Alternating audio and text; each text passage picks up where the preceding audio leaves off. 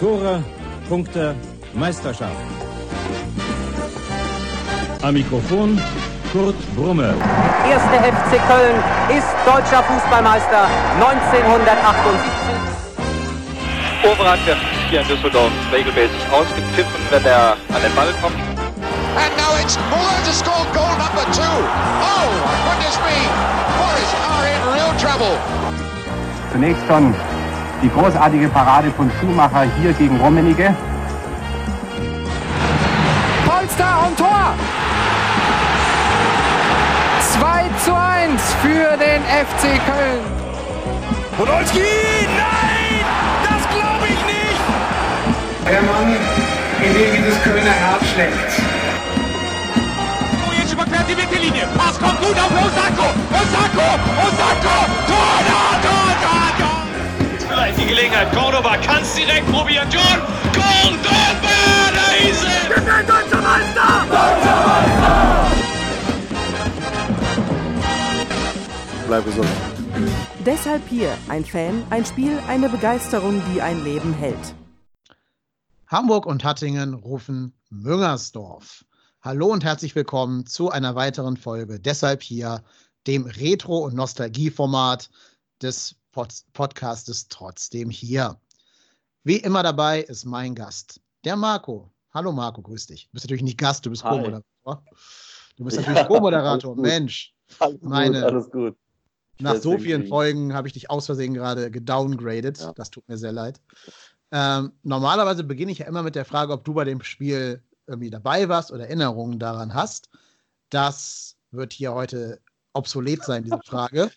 Wie alt waren deine Eltern bei dem Spiel? Äh, müsste ich jetzt rechnen. Also ich kann sagen, dass das äh, ungefähr 30 Jahre vor meinem ersten FC-Spiel ungefähr war. Ist sportlich. Vor meinem ersten FC-Spiel lagen 40 Jahre, 42 Jahre, um genau zu sein. Ähm, und mein, mein Papa war damals äh, 10. Also das heißt, der hat es miterlebt, der war damals auch schon FC-Fan, den habe ich sogar gerade noch angeschrieben, deswegen, wegen des Spiels. Der kann sich sogar noch ein bisschen dran erinnern. Sehr rudimentär. Unser Gast heute kann sich da aber noch sehr genau dran erinnern. Und warum das so ist, das wird er uns äh, jetzt alles selber erzählen. Unser Gast ist heute, er braucht eigentlich keine Vorstellung. Seine Stimme kennt ihr alle.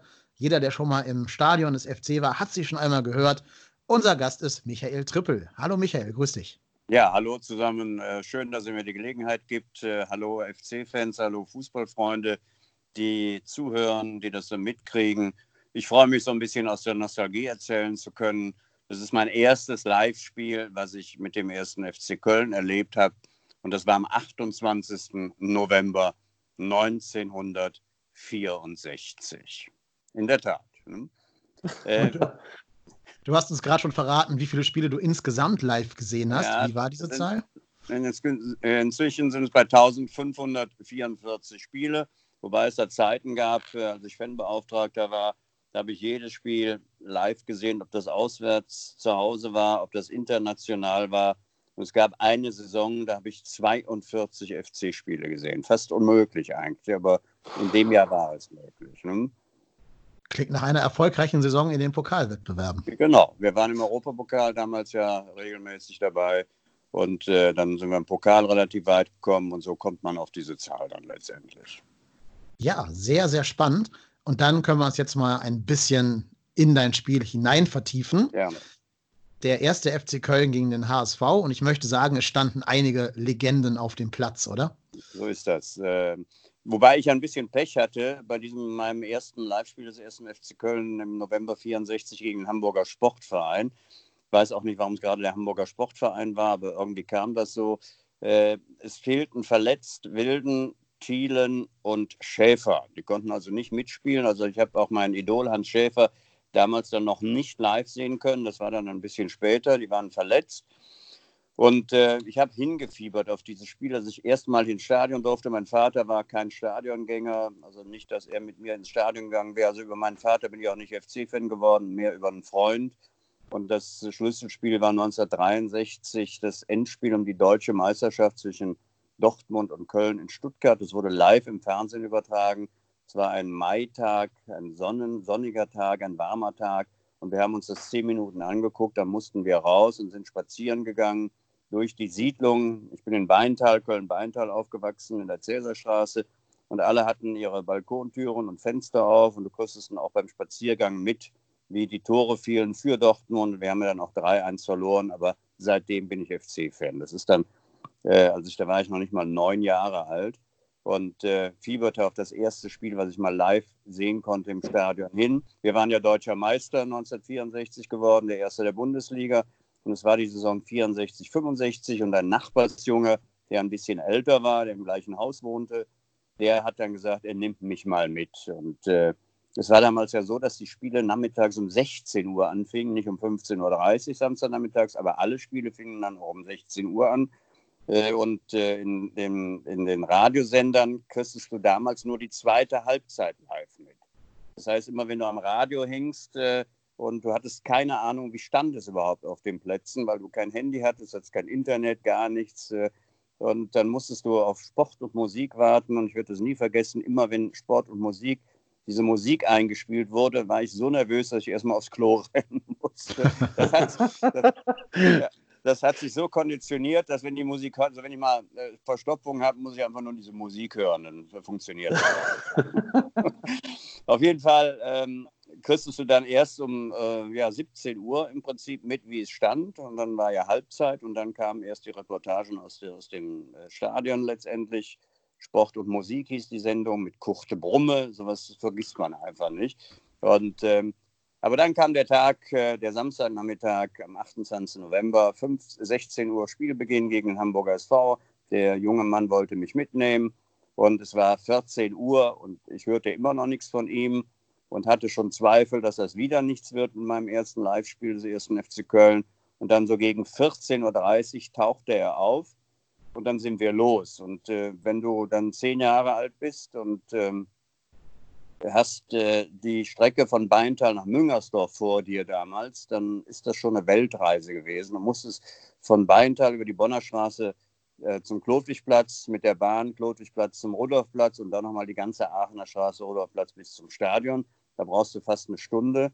Das heißt, wir sind dann relativ spät angekommen, war so kurz vor vier, sind gelaufen dann von der Straßenbahnhaltestelle zum Stadion, zum Müngersdorfer Stadion. Und äh, interessanterweise war früher ja die Fankurve im Müngersdorfer Stadion nicht in der Südkurve, sondern die Fankurve war damals im Nordosten. Damals kam ja diese Treppe aus diesen Abelbauten, wo die Spieler rauskamen. Da ging es dann Richtung oder runter zum Stadion. Und in dieser Ecke waren damals die, die FC-Fankurve gewesen. Aber wir waren oder wir hatten Karten. Ja, so ist das dann. So kommt dann in der Südkurve und mussten dann um das ganze Stadion rumrennen und dann wirklich, ich weiß, es war kurz nach vier, das Spiel lief schon oder wurde gerade angepfiffen. Es war ganz, ganz knapp. Und dann kommt dieser Anblick, äh, den verstehen die jungen Leute heute überhaupt nicht, also den ich nie vergessen werde. Ich kannte Fußball ja nur in Schwarz-Weiß. ja, wenn, wenn Fußballübertragungen waren oder die Sportschau lief, dann war das alles in Schwarz-Weiß. Und ich komme in dieses Stadion rein, in das Müngersdorfer Stadion, sehe dieses rot-weiße Mäuerchen, es gab ja noch keine Zäune, sehe den grünen Rasen, sehe die bunten Trikots, die Schals und Fahnen. Es waren noch nicht so viel, wie das heute war, aber es waren auch einige da. Und diesen Blick habe ich heute noch äh, vor Augen, als, als wäre es gestern gewesen. Das Spiel ist relativ schnell erzählt. Wir haben 3-0 gewonnen. Es stand schon zur Pause 3-0. Zweimal Overath, einmal Christian Müller äh, Torschützen. Christian Müller damals äh, nach, ich glaube, war der elfte Spieltag oder zwölfte, ich weiß es gar nicht mehr genau, hatte 14 Tore erzielt, aber der Bundestrainer wollte ihn irgendwie nicht, hat es dann nie geschafft in die Nationalmannschaft, führte aber damals die Torschützenliste an. Und es stand zur Pause schon 3 zu 0 und die zweite Halbzeit war dann eher langweilig, in Anführungsstrichen. Aber es war deswegen nicht langweilig für mich, weil es so viel äh, zu ähm, ja, zu erleben gab, zu aufzunehmen, äh, einzuatmen, Eindrücke zu, zu, äh, äh, ähm, zu verarbeiten, ist äh, unvergessen ganz einfach. Dieser 28. November 1964. Und da war es dann ganz um mich geschehen. Und äh, ja, ich durfte das zweite Spiel dann leider immer erst etwas später sehen. Es war dann ein paar Spieltage später. Wir spielten dann zu Hause gegen Frankfurt, werde ich auch nie vergessen. Wir führten 3 zu 1 und in der zweiten Halbzeit innerhalb von 10 Minuten stand es dann 3 zu 4. Das haben wir dann auch verloren, das Spiel. Das ist auch noch so eine Erinnerung. Aber wie gesagt, das erste Spiel bleibt natürlich einfach in Erinnerung. Es ist ganz witzig. Wir haben jetzt insgesamt schon 18 von diesen Folgen hier aufgenommen mit ganz verschiedenen Leuten, ganz verschiedenen Altersklassen, Herkünften und so weiter. Und fast alle sagen, es ist um sie geschehen, als sie das erste Mal im Stadion gewesen sind. Das ist so das verbindende Element, was ja. all diese Folgen quasi durchzieht. Das ist also wirklich spannend, was sowohl das alte als auch das neue Stadion für eine Faszination ausüben müssen. Es war auch ähm, damals sehr voll. Es waren voll. Es waren 47.836 Zuschauer, also knapp 48.000 Zuschauer waren damals in diesem weiten Rund. Da passten ja über 60.000 damals rein. Äh, und es war gut besucht. Ähm, und äh, Stimmung war natürlich vernünftig bei einem 3-0 äh, und von daher hat man, habe hab ich dann damals schon so viele Dinge einfach auch mitbekommen und miterlebt. Ja, was, was gab es denn damals schon für Elemente, die es heute noch gibt in so Stadionbesuchen? Gab es damals schon sowas wie Choreografien, Vereinshymnen? Gab es ja, schon einen Stadionsprecher, ja. der eingeheizt hat? Klar, Stadionsprecher gab es ja, weil unser legendärer Hans-Gerd König, mit dem ich ja damals befreundet war, ich hatte ja fünf Jahre bei ihm assistiert, von 94 bis 99 ist er leider viel zu früh gestorben, 2002 schon. Hätte gern die WM 2006 noch miterlebt. Das hat er dann leider nicht mehr geschafft. Und von ihm habe ich auch viel gelernt und ähm, wir waren auch ja wirklich Freunde und er war ja damals schon Stadionsprecher beim FC 64. Ähm, gab es auch, aber da hat man jetzt nicht, das war jetzt nicht so das, das Augenmerk für mich im ersten Moment. Es war das Geschehen, es waren natürlich die Spieler unten auf dem Rasen. Ein junger Wolfgang Overath, der damals glänzte, eins Heinz Hornig links außen, Fritz Ewert im Tor, den man auch kannte von der Meisterschaft, von den Bildern, von den schwarz-weißen Fernsehbildern letztendlich. Und das alles in Farbe, sensationell. Dass es das überhaupt gibt, Fußball in Farbe, hätte ich mir damals nicht vorstellen können.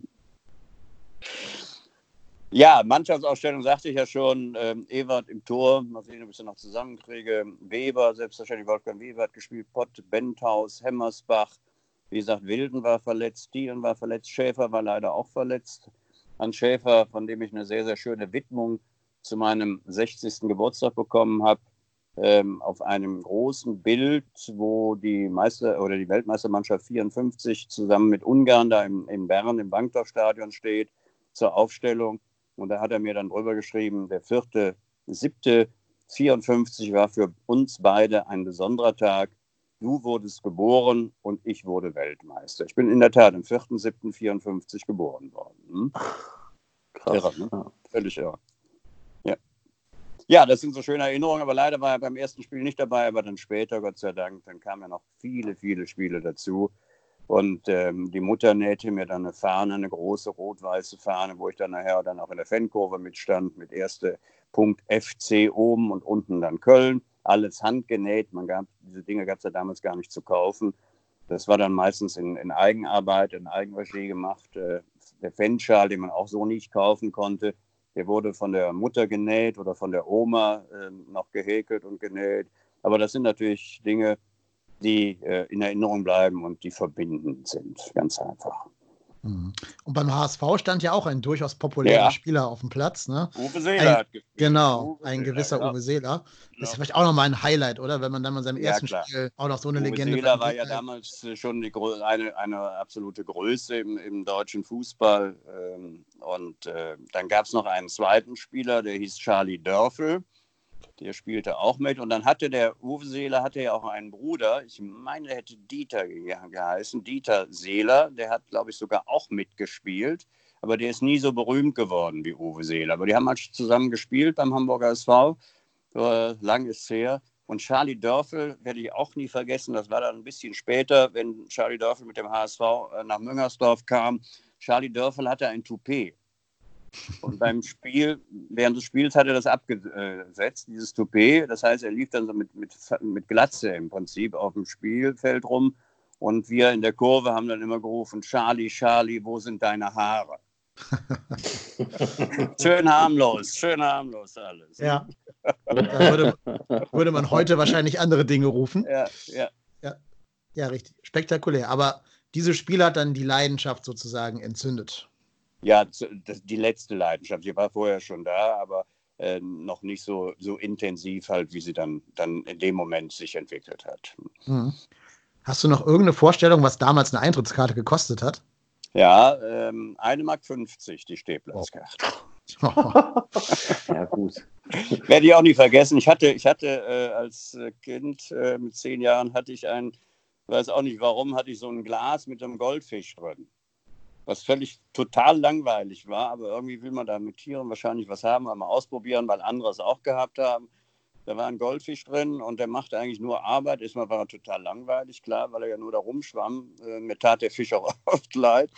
Und dann muss man auch das Glas ab und zu mal säubern, damit der Fisch überhaupt auch noch mal, mal rausgucken kann und überhaupt noch Licht hat. Und das habe ich dann jemandem verkauft mit Glas, Goldfisch und Wasser für 1,50 Mark, damit ich mir damit eine Karte kaufen kann. Tausche Heim, Heim, äh, Ja. Haustier gegen Eintrittskarte. Ja. Ja, ja. Haustier gegen Heimspiel, genau. Ja. Heimspiel, Ja, wenn, wenn, man die, wenn man die Lebenserwartung eines Goldfisches gegenüber der, der Fanbegeisterung von vielen, vielen Jahren dagegen rechnet, war es, glaube ich, ein ganz guter Tausch. Ja, es, es hat mir nie leid getan, im Gegenteil. ja. Ja, tolle Zeiten damals. Und das hat sich dann weiterentwickelt in den vielen, vielen Jahren. Ähm, wie gesagt, das erste Spiel äh, 64, dann war das nächste große Highlight war mein erstes Auswärtsspiel in Düsseldorf gegen Fortuna Düsseldorf. Das war 66, 67 im alten Rheinstadion, haben wir auch 3-1 gewonnen. Werde ich auch nie vergessen. Da waren wir schon früh im Stadion. Wir sind dem Zug zum Hauptbahnhof nach Düsseldorf in der kleinen Gruppe, Messdiener-Gruppe, muss ich dazu sagen. Messdiener-Gruppe sind dann ganz zu Fuß vom Hauptbahnhof am Rhein entlang bis zum Rheinstadion. Das war ein richtiger Marsch. Und äh, dann waren wir relativ früh schon im Rheinstadion gewesen und dann kamen nur die FC-Fans und ich habe dann versucht, irgendwie damals schon das zu organisieren, dass sie nicht so äh, vereinzelt irgendwo standen, sondern dass sie zusammengestanden haben und auch eine Gruppe und äh, äh, eine Einheit bilden. Und dann habe ich die alle, die dann reinkamen FC-Fans waren, habe ich gesagt, ihr müsst hier hinkommen, ihr müsst hier hinkommen, hier stehen wir alle. Ne? Auch völlig verrückt, aber es, es hat funktioniert. Es hat funktioniert. 3-1 gewonnen. Düsseldorf hat zwei Elfmeter verschossen. Da hat man doch schon mal so ein Spiel, oder Marco? Mit zwei Elfmetern da, verschossen. da haben wir aber zwei Elfmeter verschossen. Ja, genau. Ja, ja. Ja. Das war nämlich Markus, Markus Spiel des Lebens, deswegen passte das gerade ganz gut. Genau. Jetzt hast du ja gesagt, du hast in deiner gesamten Karriere fast 1500 Spiele gesehen. Über 1500, ja. Über 1500 sogar, genau. Ähm, ist dieses erste wirklich auch das, das absolute Highlight-Spiel oder hast du es jetzt deswegen rausgewählt, weil es das erste war? Ja, es ist das erste, weil es mich halt geprägt hat, aber es sind natürlich viele, viele Highlight-Spiele dazugekommen. Ähm, wir haben ja auch, im, äh, bevor wir uns äh, äh, im Vorfeld schon mal drüber unterhalten, ähm, ich habe ja nun äh, Pokalsieger miterlebt, ich habe das Double live miterlebt. Ähm, ich war in, in Hamburg gewesen beim letzten Spiel gegen St. Pauli, wo wir gesagt haben, wir müssen eigentlich nur gewinnen, dann sind wir durch und dann steht es zur Pause 6-0 für Gladbach gegen Dortmund in Düsseldorf. Da ist auch die erste Fanfreundschaft mit St. Pauli entstanden, weil die St. Paulianer waren ja schon abgestiegen. Die sind dann zu uns in die Kurve gegangen und haben uns dann noch mit angefeuert in der zweiten Halbzeit, weil sie einfach gesagt haben, was da in, in, in Düsseldorf abgeht, das ist äh, nicht normal. Das geht nicht mit rechten Dingen zu. Und so ist diese Fanfreundschaft damals 78 mit St. Pauli auch entstanden. Und dann haben wir ja Gott sei Dank 15-0 gewonnen und das 12-0 hat nichts genutzt. Ich weiß noch, ich hatte ein kleines Transistorradio dabei. Auch damals gab es ja kein Handy, kein Internet, gar nichts. Ähm, ich hatte ein kleines Transistorradio dabei. Und als das 3-0 für den FC fiel, habe ich das äh, weggeschmissen hinter mir. Ich hoffe, ich habe keinen getroffen. Weil da war klar, jetzt, äh, jetzt ist, sind wir nicht mehr einzuholen letztendlich. Da war für mich Genau. klar, dass wir die Meister. Aber es war, es war schon, schon bitter. Ähm, aber das sind natürlich diese Highlights. Aber ich sage das auch nochmal ganz ordentlich, das emotionalste, was ich all in diesen 55 Jahren FC jetzt erlebt habe, das war in der Tat 2017 äh, im September in London mit 20.000 durch die Straße zu ziehen, in einer unheimlich äh, guten, netten, friedvollen, freundlichen Atmosphäre. Die Leute, die Londoner haben aus den Fenstern gewunken, vom Balkon uns äh, gegrüßt. Ähm, und äh, diese, dieses Erlebnis war einfach großartig. Mit allem drum und dran, mit der Fahrt dorthin, mit dem Erlebnis in, in, in den Straßen von London, mit dem Spiel, äh, auch mit der Rückreise nachher. Du hattest immer das Gefühl, du bist in Köln, weil du in jeder Ecke hast du einen Kölner getroffen. Hm? Es war, war irre, war einfach irre. Ja, ich hatte schon im Vorfeld zu Marco gesagt, dass ich das sehr beeindruckend finde, dass jemand, der so viele Spiele gesehen hat und wirklich auch Meisterschaften, Titel und so weiter erlebt hat, trotzdem noch dieses London-Spiel an Platz 1 mehr oder weniger hat. Hat mich also sehr beeindruckt. Ähm, ist, glaube ich, bei ganz vielen unserer, unserer Hörer ja, und, und ja. Gäste hier Platz 1. Wir waren beide ja auch in London, wenn auch damals noch unbekannterweise untereinander, also unabhängig voneinander. nicht, ja. Noch nicht, genau. Nee. Aber das hat sich, hat sich dann später ja geändert. Ähm, ich glaube, so gut wie jeder, der hier zu Gast war, war irgendwie auch in London. Das ist wirklich faszinierend, wie dieses Spiel die Leute zusammengebracht hat auf einem ganz anderen, ganz anderen Land dieser Welt. Äh, wirklich ganz, ganz bezeichnendes Spiel. Da machen wir auch eine riesengroße Sonderfolge zu, zu dem Spiel, aber das dazu später mehr. Ja. Ähm, genau. Ich würde aber gerne noch mal ein bisschen mit dir auf diese erfolgreiche Zeit des FC in den 60er, 70er Jahren blicken. Da, wir waren ja, wie du schon gesagt hast, der ähm, amtierende Meister in dieser Saison. Wie hast du denn den, also ähm, wie hat man den FC damals wahrgenommen? Waren wir das, was heute die Bayern wären? Oder wie hat man die Erfolge des FC damals eingeordnet? Ja, sag ich mal, es war, war damals schon fast selbstverständlich, dass du führend bist in Deutschland äh, und äh, auch international ja jedes Jahr vertreten war, wobei es dann immer schwierig war. Wir hatten ja dann die Liverpool-Spiele, die ich auch nie vergessen werde, in Schwarz-Weiß im, im, Fernsehen gesehen. Das dritte Spiel in Rotterdam. Ich durfte leider da nicht hin, von meinen Eltern aus. Es war ein Unding. Ähm, aber es war schon, dass der FC einen bestimmten ähm, äh, Anspruch auch hatte. Auch die Fans hatten einen Anspruch an diesen Verein. Und ähm, es, es, man kann es mit heute eigentlich nicht mehr vergleichen. Heute ist äh, vielleicht auch gerade durch die ähm, negativen Seiten, durch die, durch die Niederlagen, durch die Abstiege, heute ist eine, die emotionale Bindung an den Verein wesentlich größer, als das damals war. Damals war die emotionale Bindung auch da, aber sie war aufgrund auch des Erfolges da, wie man das heute bei Bayern München halt kennt. Hm? Das ist ein erfolgreicher Verein, da hänge ich mich dran, das, die finde ich toll weil die immer gewinnen und Titel holen, wie auch immer. Also damals war auch der Kölner kritisch dem, dem, dem FC, sehr kritisch dem FC gegenüber, auch teilweise überkritisch. Wenn es nicht gut lief, dann kam am nächsten Spieltag auch kein, oder weniger Zuschauer. Also es war nicht wie heute, dass immer das Stadion ausverkauft war. Unsere 48, 50.000 oder 60.000, das war auch nicht regelmäßig, sondern es waren zu großen Spielen oder wenn der FC wieder erfolgreich war, dann kamen die Leute. Heute äh, sieht man das anders. Heute ist die emotionale Beziehung, glaube ich, viel, viel enger, als das früher der Fall war. Wobei ja 47.000 Besucher ja auch schon eine deutliche Sprache waren okay, damals. Ja, aber es ja. war HSV. HSV war natürlich eine große Mannschaft auch damals, wie gesagt, mit Uwe Seeler. Es passten aber damals auch 61.000 in das Stadion rein. Also es wäre so, als wenn heute 35.000 im Rhein. Ja, da hast du recht. Wären. Heute wären auf jeden Fall alle 61.000 da, das stimmt. Ja, wahrscheinlich. Ne? Genau. Ja, aber es hing auch, wie gesagt, davon ab, wenn, wenn du zwei Spiele verloren hast oder ein blödes Spiel auswärts gemacht hattest, dann wurde das sofort bestraft beim nächsten Heimspiel. Hm? Wenn es nicht ein richtig großes Derby war, wie damals Dortmund, Schalke zum Beispiel oder HSV. Das waren ja die Mannschaften, die damals für, für den FC Derby-Gegner waren. Es gab noch keinen Bayern München, die kamen dann erst später, ein Jahr später. Äh, Mönchengladbach gab es noch nicht und äh, also das gut Düsseldorf noch, aber sonst war da nicht mehr viel. Ne? Ich überlege gerade die ganze Zeit, ob das heute auch so ist, dass man nach ein paar schlechten Leistungen die Mannschaft abstraft, vielleicht nicht durch Nicht-Erscheinen, aber eher durch ähm, Äußerungen im Stadion. Ja, aber das musste ich dann schon eine, lang, eine lange Zeit hinziehen, weil wir ja auch was unsere Ansprüche angeht, sind wir ja alle bescheidener geworden. Wir wollen, ja, wir wollen natürlich Meister werden, aber wir wissen, dass das illusorisch ist. Also wir sind ja froh, wenn wir die Klasse halten, wenn wir uns halten, wenn wir nicht wieder absteigen, wenn wir nicht das gleiche Theater wieder in der zweiten Liga haben. Da sind wir ja schon sehr froh. Und wenn wir jetzt die jetzige Saison uns angucken, wo wir Anfang äh, ja, Dezember war es, ne, Anfang Dezember bei Union Berlin nach dem Spiel gesagt haben, das ist ja furchtbar das geht so nicht mehr weiter. Das wird wieder eine ganz furchtbare Saison abgeschlagen.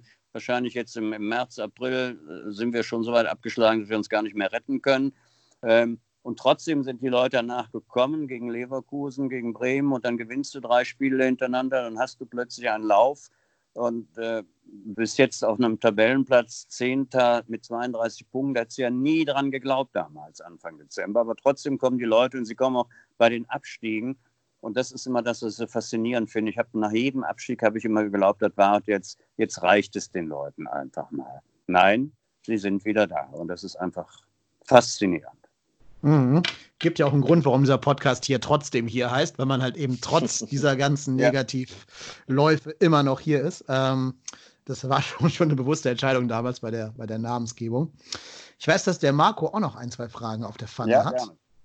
Genau, weil ich habe mir nämlich gedacht, also ne, du, du hast ja gesagt, Mensch, du bist ne, seitdem großer FC-Fan. Wie ist denn das denn? Also als, als, ähm, ich sag mal, als Stadionsprecher muss man ja auch, ich sag mal, eine gewisse Neutralität an den, an den Tag bringen. Fällt das nicht ungemein schwer, wenn irgendwas passiert, was, ich sag jetzt mal, massiv aufregt? Also ich, ich erinnere mich jetzt gerade so an dieses, an das Handtor von Andreasen, was dann zur Niederlage geführt hat. Ich glaube, ich wäre ausgerastet. Also ich glaube, da könnte ich gar nicht so an mir halten, da dann auch so Neutralität und Ruhe zu behalten. Ist das schwer oder lernt man sowas dann einfach auszuschalten? Mm, Es ist schwer. Äh, Ich habe immer gedacht, umso älter ich werde, umso ruhiger kann ich das Ganze angehen und annehmen und regt mich nicht mehr so auf. Aber ich habe manchmal das Gefühl, umso älter ich werde, umso schlimmer wird das. Es ist, ähm, ich, ich, es, es ist ja so, du siehst mich ja dann nicht in der Sprecherkabine. Das Mikro ist aus und ähm, ich habe ja schon mal eine, eine Scheibe auch zerschlagen äh, in der Sprecherkabine, weil ich sauer war und äh, äh, was dafür dann Sprüche kommen und Kommentare und so, die möchtet ihr dann gar nicht hören. Äh, und es gibt dann auch Punkte, wo ich dann, das wisst ihr ja auch, wo ich dann irgendwann mal auch nicht mehr an mich halten kann. Das war bei dem Spiel gegen Hoffenheim so, als in der 97. Minute dieser Elfmeter gegeben wurde. Da, da ist immer so mein Gerechtigkeitsgefühl, wo ich dann einfach sage, jetzt, jetzt musst du was sagen, ohne dass ich jemanden beleidigen möchte. Oder das ist immer natürlich vorsichtig. Die- Diese Sache sollte man nicht überschreiten. Also nicht persönlich werden, auch nicht beleidigend werden, aber schon mal kundtun, dass man auch Fan ist oder Fan gerade Fan ist und auch ähm, dies nach außen hin zeigen darf. Ohne jemand jetzt zu beleidigen oder weh zu tun oder sonst irgendwas. Und dieser Ausspruch damals äh, nach dem Hoffenheim-Spiel, nach dem Tor, es ist zum Kotzen, das war einfach die Gesamtsituation, in der wir waren. Das war wieder mal ein Videobeweis, der gegen uns in der 97. Minute äh, gefällt wurde, wo ich einfach sage, das kann nicht sein. Hm? Und das, das ist zum Kotzen. Ich habe ja keinen damit beleidigt. Ich habe das, ich glaube, ich glaube, aus allen aus der Seele da gesprochen in dem Moment, weil alle auch gesagt haben, was ist denn das jetzt schon wieder? Ne? Immer wieder. Aber Ja, das ist schon, man muss schon, man muss schon ein bisschen im Griff haben. Also, so, wenn, sobald das Mikro auf ist, äh, sollte man ruhig werden. Ähm, ähm, ich sage immer, äh, distinguiert sein und äh, ähm, die Kontrolle auch wieder haben, um, um da wirklich nicht bösartig zu werden oder jemanden zu beleidigen. Das ist also, das ist, das ist ein No-Go letztendlich. Inwiefern ändert sich denn die Art, wie man ein Fußballspiel rezipiert, wenn man es quasi mehr oder weniger beruflich begleiten muss? Also wenn ich auswärts bin, dann jubel ich wie ein Verrückter, wenn ein Tor für uns fällt. Gut, dann hat man vielleicht auch zwei, drei Bierchen getrunken zu dem Zeitpunkt, aber da bin ich sehr, sehr emotional. Wenn wir zu Hause spielen, bin ich kontrolliert, weil du das Spiel beobachten musst. Du, du musst entsprechende äh, Kommentare geben, du musst aufpassen, wer wird eingewechselt, wer wird ausgewechselt, wer war der Torschütze, was ja auch nicht immer ganz so einfach ist. Wenn ich hier Mhm. an das Tor von Bono oder Drexler denke, da haben sich ja noch äh, Stunden drüber gestritten, wer war es denn letztendlich. Ich habe dann sofort Bono gesagt. Wir haben Gott sei Dank äh, äh, Monitore bei uns in der Sprecherkabine, wo man nochmal nachgucken kann. Und für mich war es auch Bono. Es war dann Gott sei Dank auch so, muss man ja auch immer aufpassen, dass man da nicht den Falschen nennt. Ähm, aber da bist du schon sehr, sehr konzentriert. Ne? Ich bin ja auch nicht alleine da. Ne? Ich habe ja noch meinen, meinen, meinen Kompagnon, den Tobias Franzgrote, der ist ja der DJ, seit, äh, seitdem ich Stadionsprecher bin, ist er mein DJ. Äh, wir, wir kennen uns halt jetzt äh, fast 22 Jahre und sind, äh, äh, sind total aufeinander eingespielt. Und auch der macht dann schon mal Om bei mir.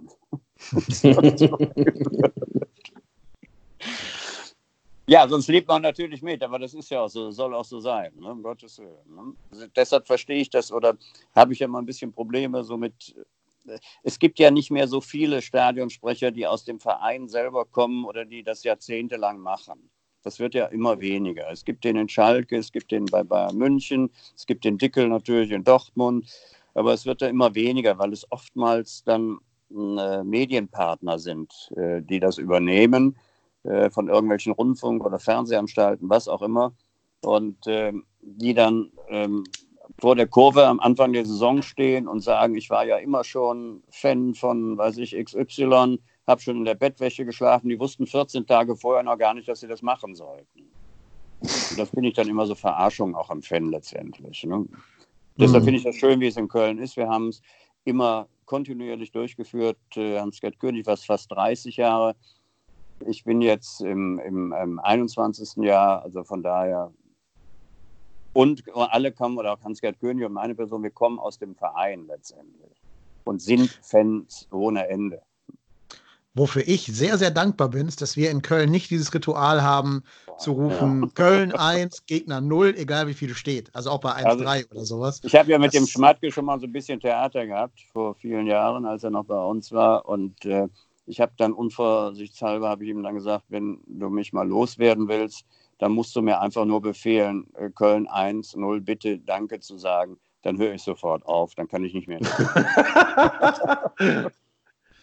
ja, aber ja, auch durchaus zu Recht. Oder, ich finde, es gibt nichts Peinlicheres als dieses. dieses ja, also es hat ja es vor vielen Jahren, als das anfing, hat es ja nachher jeder Verein gemacht. Selbst die Dortmunder haben es gemacht, wobei die Fans sich ja dann ja auch irgendwann dagegen gestemmt haben. Und der Dickel macht es ja auch schon lange nicht mehr, aber sonst hast du es noch in ganz, ganz vielen Vereinen. Ich erinnere mich an ein Spiel, Hamburger SV gegen Borussia Dortmund. Es steht in der 90. Minute oder 88. Minute 0 zu 5. Mhm. Dann machen die Hamburger das 1 zu 5 und dann kommt der Stadionsprecher und kündigt dieses 1 zu 5 an. Und dann habe ich gesagt, das kann der jetzt nicht machen. Das kann der nicht machen. Und dann sagt er, wir haben einen neuen Spielstand.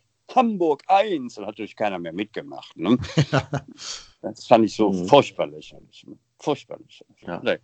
Aber jeder, aber ich möchte jetzt nicht schimpfen über andere, um Gottes Willen. Jeder hat seinen Stil und äh, auch die Fans finden den, äh, verschiedene Stile gut und das müssen sie selber entscheiden. Und wie gesagt, wenn, wenn irgendwann mal jemand in Köln sagt, wir wollen das aber ganz anders haben und wir wollen dieses 1-0 bitte und dreimal den Torschützen nennen oder achtmal oder 15 Mal, was auch immer, dann wird es auch irgendjemand geben, der das dann vielleicht macht. Also ich mache es nicht. Ja, und ich glaube, das hat auch keine Mehrheit. Also ich habe noch nie irgendeinen Fan vom FC gesprochen, der sich das wünscht und sagt, bitte, bitte, lass uns das einführen. Das nee. kommt, glaube ich, kurz danach nicht mehr in roten oder weißen Trikots zu spielen. Also das ist auch ein Stück, Stück Tradition und, und Ja, ich glaube auch, wenn wir ein neues Maskottchen kriegen, dann, äh, ja. dann, mhm. ja, dann wird es ja, Genau. Das ist richtig. ja. Ja, ja, das stimmt. Das stimmt. Ja, super. Das waren äh, zwar nur kurz, aber sehr, sehr interessante Einblicke in dein erstes Spiel und in dein, dein Leben als Fan des ersten FC Köln. Das ist ja ein Mini-Format, das heißt, wir haben leider schon jetzt das zeitliche Limit wieder erreicht. Wir hätten bestimmt noch stundenlang quatschen genau. können. Wir können ähm, ja mal eine ganze Nacht machen. So Night gerne. gerne, gerne. Das ist das große Karriere-Interview. Ja, Bist du herzlich ja. zu eingeladen ja. hiermit. Ähm, vielen Dank, dass du unser Gast gewesen bist. Gerne. Ja, ich wünsche allen FC-Fans äh, natürlich in der jetzigen Zeit beste Gesundheit, kommt gut über die Corona-Krise, äh, dass wir uns, äh, und das, da werde ich Tränen in den Augen haben, das habe ich mir jetzt schon ausgemalt, wenn ich dann im Stadion bin und wir haben wieder 50.000 ähm, Besucher da und wenn ich die dann begrüße, ich glaube, da habe ich Tränen in den Augen. Ja. Weil das, das wird faszinierend sein, das wird ja. Äh, toll sein. Hm? Da wirst, wirst du nicht alleine sein. Da werden einige dort stehen, wenn nicht gar alle genauso fühlen. Ja. Ja, super. Auf den Moment freuen wir uns alle. Darauf fiebern wir hin. Es, wir wissen nicht, wie lange es dauern wird, aber wir hoffen, dieser Moment kommt bald. Äh, Marco, vielen Dank, dass du da gewesen bist. Immer gerne. Und wegen solcher Spiele wie Köln 3, HSV 0. Danke. Und Danke, bitte. und generell der lebenslangen Fanschaft zum ersten FC Köln sind wir deshalb hier. Das war eine weitere Folge Deshalb hier, dem Mini-Format des Trotzdem hier Podcasts. Wir nehmen diese Minifolgen auf, um Leute zu unterstützen, die das im Moment brauchen. Nicht nur durch Audio-Content, sondern auch durch Spenden. Daher gehen alle Spenden, die wir im März und April erhalten, ohne Abzüge an die Tafeln Köln. Wie ihr spenden könnt, erfahrt ihr unter spenden.trotzdemhier.de.